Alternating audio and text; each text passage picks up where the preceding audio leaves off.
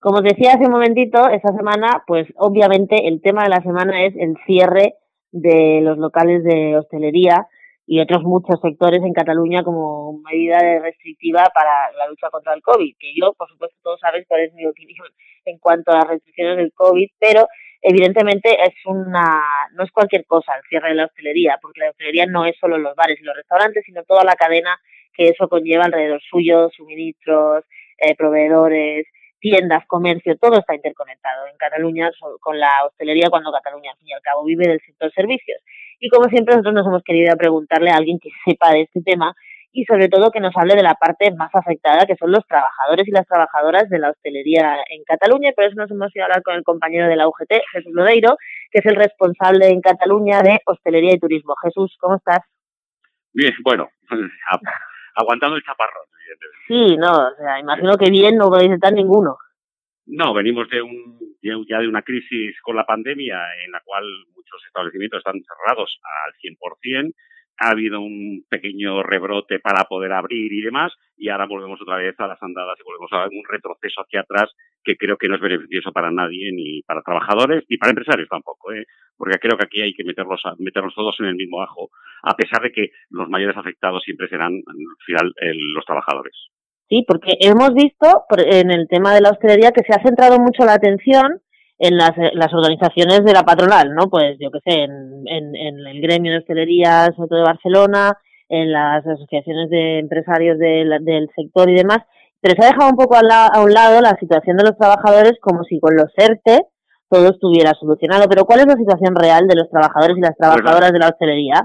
La, situación es, es, dramática, es dramática. Es dramática en el sentido de que mucha gente está en ERTE desde el día 14, algunos que habían empezado a, salir, a sacar un poco la cabeza, a, a, ganarse la vida, pues ahora con esta situación pues tenemos que volver un paso hacia atrás y evidentemente eh, con las penalidades que nos hace el SEPE, porque esa es otra, otra cuestión a tener en cuenta. Dijéramos, el SEPE mm, funciona como funciona, no sé si es por falta de personal o por lo que sea, pero desde luego el último Real Decreto aún agrava más la situación. Sí, porque quiero, quiero entender que la hostelería está fuera del último decreto, ¿no? Eh, no, no, la, la, la, hotelería está incluida dentro, es el escenario que está incluido. Lo que no está incluido son los eh, restaurantes y los bares. Yo sabía que había una parte que estaba fuera del decreto, increíblemente, no se explicaba por qué. Estos, los únicos, lo único que pasa es que tendrán que demostrar, en todo caso, que tienen unas pérdidas superiores al 50% de la facturación que venían percibiendo, que solamente les afecta a bares y restaurantes de hoteles dentro de los hoteles que puedan estar abiertos. Que no, no, no, no todos los hoteles han abierto. Hay algunos que no han abierto el hospedaje, pero sí han abierto el restaurante y sin embargo, pues evidentemente tendrán que volver a reanudar otra vez la petición de un nuevo ERTE eh, de fuerza mayor, eh, pero claro, eh, va a pasar, o, no quiero pensar que pueda pasar lo que pasó en marzo. Al final los trabajadores, entre que lo gestionan, no se gestiona, porque tienen desde el 5 hasta el día 19 de este mes para mm, preparar toda la documentación y, mm, dijéramos, aportar la documentación necesaria para demostrar que tienen esas pérdidas, pues evidentemente nos podemos pasar que lo gestionen en noviembre y los trabajadores empiecen a cobrar, en el mejor de los casos, en, en diciembre. Vamos a centrarnos un poco en la situación de Cataluña. Cierre total, principio por 15 días. Todos sabemos que eso es muy negativo. O sea, ¿cómo, o sea, ¿cómo afecta, por ejemplo, a un bar que estuviera abierto? Un bar, yo no voy a poner en el peor de los casos, yo creo que es el bar que regentan un par de trabajadores autónomos, el típico bar familiar, ¿Cómo afronta esa gente el, este cierre? ¿Qué tipo de ayudas o a qué se pueden acoger? ¿O es cierre y punto? ¿Cómo, cómo lo van a, cómo van a afrontar la situación? El tema de las ayudas todavía no está cuantificado. Parece ser que el martes van a decir cómo van a ser. No sabemos todavía eh, el alcance que van a tener, ni si son finalistas, ojo, que esa es otra de las cuestiones, si al final, si van a complicar las, las eh, digamos, los requisitos para poderlo pedir, porque claro, es que no sabemos nada. ¿eh? O sea, yo entiendo que previamente esto se tenía que haber previsto. E incluso haberle dicho al sector, decir, señores, vamos a vernos obligados a esta situación. Pero también nos parece exagerada, más y cuando tenemos referencias a nivel de Europa que, oye, que lo único que han hecho ha sido limitar el horario y decir, el desayuno y la comida sí, pero la cena no, porque la cena ya es una cosa de más de ocio, ¿no? Eh, el desayuno y la comida es una cosa que muchas, muchas, muchos trabajadores incluso de, no del sector, pero sí que hacen uso de este servicio claro. porque, porque están trabajando en una empresa y, bajan a comer. Y la realidad es que en esos momentos no hay ese esa relajación de las medidas de prevención y demás. No, no, simplemente gente que tiene la jornada partida y no puede ir a su casa a comer, ya está. Exacto, y que evidentemente, oye, pues no hubiera sido la agonía total, pero sí es cierto. Estos pequeños, eh, eh, pequeñas empresas que solamente tienen eh, es verdad que tendrán exoneraciones, pero llega alquiler de las de, de, del local. sí, entiendo que los trabajadores se les ha hecho una exoneración, o sea, se les ha hecho una moratoria con el tema de, cuidado, moratoria entre comillas, ¿eh? solo para grandes eh, empresas que tienen muchas eh, propiedades. En claro, claro, por eso te digo que, que, la gente autónoma, el pequeñito, es un El pequeñito poco tiene de eso, entonces deberían haber tenido en cuenta también el posibilidad de que tuviera exoneraciones con relación a los alquileres de los locales. Ha habido algún restaurante que ha tenido que ya, ya ha dicho que cierra porque le costaba su alquiler 28.000 euros al mes el local. Entonces, evidentemente, esto es insostenible. Sí, además con ingreso cero, imposible. Digamos, porque lo que me has dicho ahora mismo, o sea, me dices que esto creo que es primicia, que el martes hay una reunión entre la Generalitat, entiendo, y los responsables del sector, patronal y sindicatos, no, no sé quiénes van a participar en la reunión. Sé que hay una, hay una reunión en la cual se va a decidir el cómo y de qué manera se hacen estas ayudas, porque sí es cierto que es una cosa que se ha reivindicado por, por todas las partes. ¿eh? O sea, evidentemente todas las partes afectadas han dicho, oye, a ver qué ayudas van a haber. Sí, está muy bien que como eh, se cierra al 100% a cal y canto, es verdad que en las exoneraciones para eh, empresas de menos de 50 trabajadores será eh, el, el 100%, pero bueno, mm, a pesar de eso, el alquiler hay que seguirlo pagando los suministros, lo que se ha invertido. Exacto, todo esto lo van a seguir pagando. O sea, con lo cual me refiero, eh, yo he hablado con un empresario incluso me ha dicho, dice, todo lo que sea eh, fruta, verdura y todo esto lo tengo que tirar. Lo tengo que tirar. Es verdad que lo otro lo congelaré, pero lo demás lo tengo que tirar. O sea, entonces, la realidad es que yo pienso que, eh, además, de un día para otro, podría haberse haberlo explicado antes y un poco se hubieran todos eh, hubieran previsto la situación y a lo mejor no les hubiera afectado tanto.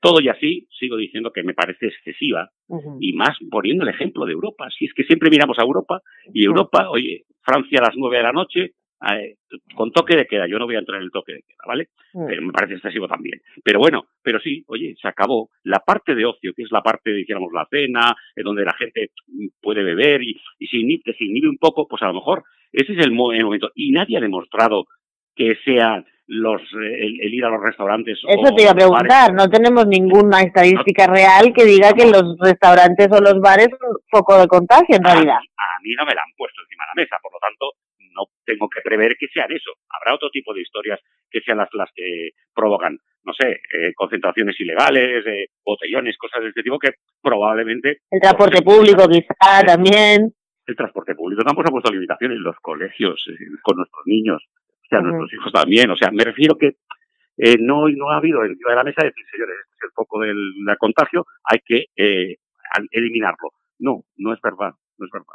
Como la, que, estamos viendo que había una, un repunte y que hemos pasado de una cierta calma a otra vez otro repunte, otro replote de la pandemia. Pero bueno, eh, debemos buscar a ver cuáles son los sitios donde se ha generado ese rebrote, para pues precisamente cortarlos de, raíz.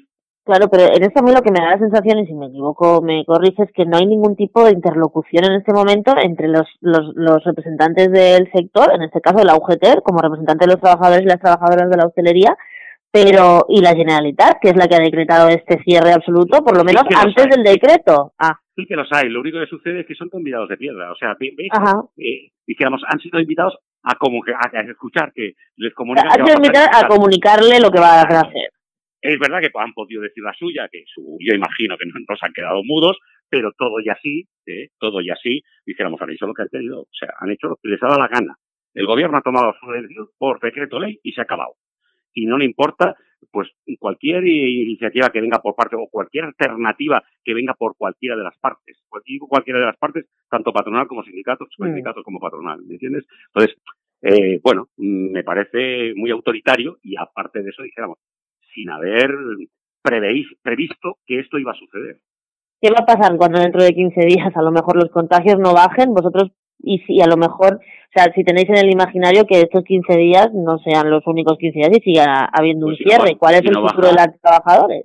Si no baja nos pasará como con el, estado de alarma. El estado de alarma era para 15 días, eh, es verdad que alguna voz que yo he escuchado eh, personal y tal me decía, no, no, tenemos para dos meses, pero mm, no podemos decir que los dos meses porque si no la gente se, se cortaría las venas, ¿no? Pues yo me imagino que después de los 15 días vendrán otros 15 días y veremos a ver quién aguanta. Porque la UGT, o sea, ¿de cuántos trabajadores estamos hablando afectados directos? Vamos, en la hostelería este... trabajan 300.000 trabajadores en toda España, en toda Cataluña, ¿eh? 300.000. Entonces yo imagino que en Barcelona ciudad puede que afecte a 90 bueno, es pues igual, están afectados todos, o sea, Barcelona ciudad y todo, porque todo, cualquier pueblo, la costa, el Pirineo que llegaba una buena temporada turística, todo se ha venido abajo porque obviamente si no hay restaurantes tampoco va a ir nadie de fin de semana, eso está clarísimo. Sí, sí, sí, pero, hay pero dijéramos, los hoteles pueden seguir funcionando, aquellos que tenían apertura y ya tenían abierto pueden seguir funcionando y sus restaurantes también, pero solo para dar comidas a sus clientes, ¿eh? o sea, es lo único que, ha variado con relación a cuando iniciamos el estado de alarma. Que Pero bueno, además, la hostelería no es solo la hostelería, o sea, todo influye porque yo, por ejemplo, he estado hoy viendo también que la, las asociaciones de, comerza, de comerciantes, Barcelona Uberte y demás, también se unieron a la reivindicación que habéis hecho hoy en la Plaza San Jaume porque obviamente es directo lo que le afecta. Por supuesto, por supuesto, porque eh, nosotros necesitamos eh, alimentos para poder distribuir a los clientes, pues nosotros vamos a comprar al mercado, eh, incluso eh, los hoteles, en algunos casos, oye, necesitan transporte, medio de transporte, o sea, que son una serie de sectores todos que están vinculados sí o sí. Bueno, somos el 14% del PIB. El turismo en Cataluña es el 14% del PIB. Y, y, sin embargo, no sé, el maltrato que estamos recibiendo, la verdad que no lo acabamos de entender. No lo acabamos de entender. Como sindicato, la UGT. Somos conscientes de, la pandemia y no somos. Sí, no, claro, todo el mundo es consciente de la pandemia, pero lo que yo creo es, y, creo que también los trabajadores también y la patronal también, es que, hombre, si hay que cerrar, pues cerramos, pero que pongan dinero para que la gente no tenga que desaparecer, porque es que si desaparece también el tejido empresarial, pues por muchos ERTES que haya, no va a haber empresa donde volver al final. Sí, sí, en, en, este caso tenemos, es verdad que tenemos que ir de la mano todo y que no estamos muy contentos con la patronal porque tenemos todavía pendiente el convenio por negociar, firmar o hacer algo porque se nos acaba el tiempo, puesto que caduca, eh, este mes caduca y con lo cual ahora pasado un año y se pierde la otra actividad, pero todo y así entendemos que en este tenemos que ir todos de la mano y tenemos que mm, reivindicar que que no seamos los más afectados de todos, porque la industria, a pesar de todo, sigue trabajando. Claro. Y a la industria no le han dicho a la SEA, cierra. No, no, claro. No, no. Dijéramos, en el momento de alarma, pues sí, pero después, a, posteriori, ha podido, en la medida que fuera, en el tanto por ciento que fuera, pero nosotros no, nosotros es que no podemos cierre total. Y en el momento que, en que se pueda, o sea, en el momento que, que podáis plantear vuestras demandas, la UGT, ¿qué está pidiendo en este momento o qué quiere, qué es innegociable para la UGT en este momento para las trabajadoras y los trabajadores del sector? Hombre, como que haya un plan, un plan en el cual no haya una afectación de la manera que hay y que evidentemente los empresarios puedan tener ayudas para que no hagan quiebra, porque si hacen quiebra, al final son despidos y son trabajadores que se quedarán, eh, empezarán en las mesas del paro. Y veremos a ver, estando el sector como está, ¿dónde buscas ahora un trabajo de camarero, por ejemplo? Es que no, es imposible. O sea, porque en el 2008 podía haber crisis, muy bien. Y es cierto que la existía, pero bueno, salías de un trabajo y te podías meter en otro a lo mejor. O sea, es que tenías más posibilidades de buscar. Si está todo cerrado, ¿cómo vas a buscar? ¿Dónde vas a ir? Es que no hay alternativa de futuro. O cambias de sector y, no sé, y te, cuidado al, que te vas, porque si te vas al comercio también... Lo es decir, tampoco que el resto de sectores estén bollantes. Bueno, pues el, el futuro que vislumbramos más problemas hay. El futuro inmediato, vosotros supongo, no sé si van a seguir las movilizaciones, no sé si vais a, si tenéis previsto algún tipo de, de campaña de reivindicación en estos 15 días o vais a esperar a ver qué. ¿Cuál es la, qué es lo, qué es lo primero que planteáis ahora mismo? Yo cuando, tengamos toda la información encima de la mesa podremos hablar. Es que de momento, claro, eh, solamente tengo la orden y, nada más. No tenemos la reacción, habéis hecho la reacción. Supongo que esta mañana también, no sé si habéis participado también en la en las concentraciones que han habido en, Barcelona. Sí, pero de forma individual, ¿me Claro. O sea, de forma individual y por solidaridad con algunos amigos que tenemos que tienen que tienen negocios, pero nada más. O sea, ahora tenemos el derecho a la pataleta y a ver si eh, aclaramos cómo queda el panorama y evidentemente a partir de ese momento tomar las decisiones que tengamos que tomar y, evidentemente, utilizar los medios que tengamos que utilizar. Nosotros somos muy activos en las redes sociales, pues la verdad que a lo mejor las tomamos, y que te diga. Oye, Jesús, a mí lo que, la última pregunta, porque es la cosa que más me extraña de todo, por ejemplo, antes de ayer, cuando salieron los cuatro consejeros que salieron de la Generalitat a hablar sobre estas restricciones y demás, estas restricciones que afectan, como tú dices, bueno, 300.000 personas en la hostelería, pero hay otros sectores, porque están las clínicas estéticas, están los gimnasios, de que aquí tranquilamente puede haber cerca de medio millón de trabajadores afectados directamente y que no salga el conseller de Trabajo de la Generalitat. ¿Dónde está el conseller de Trabajo de la Generalitat? La verdad es que no tenemos un, vamos, no le tenemos un gran cariño porque evidentemente creemos que no está eh, eh, haciendo lo que debería de hacer. Más y todo habiendo vivido en el sindicato, habiendo sido compañero nuestro de la UGT.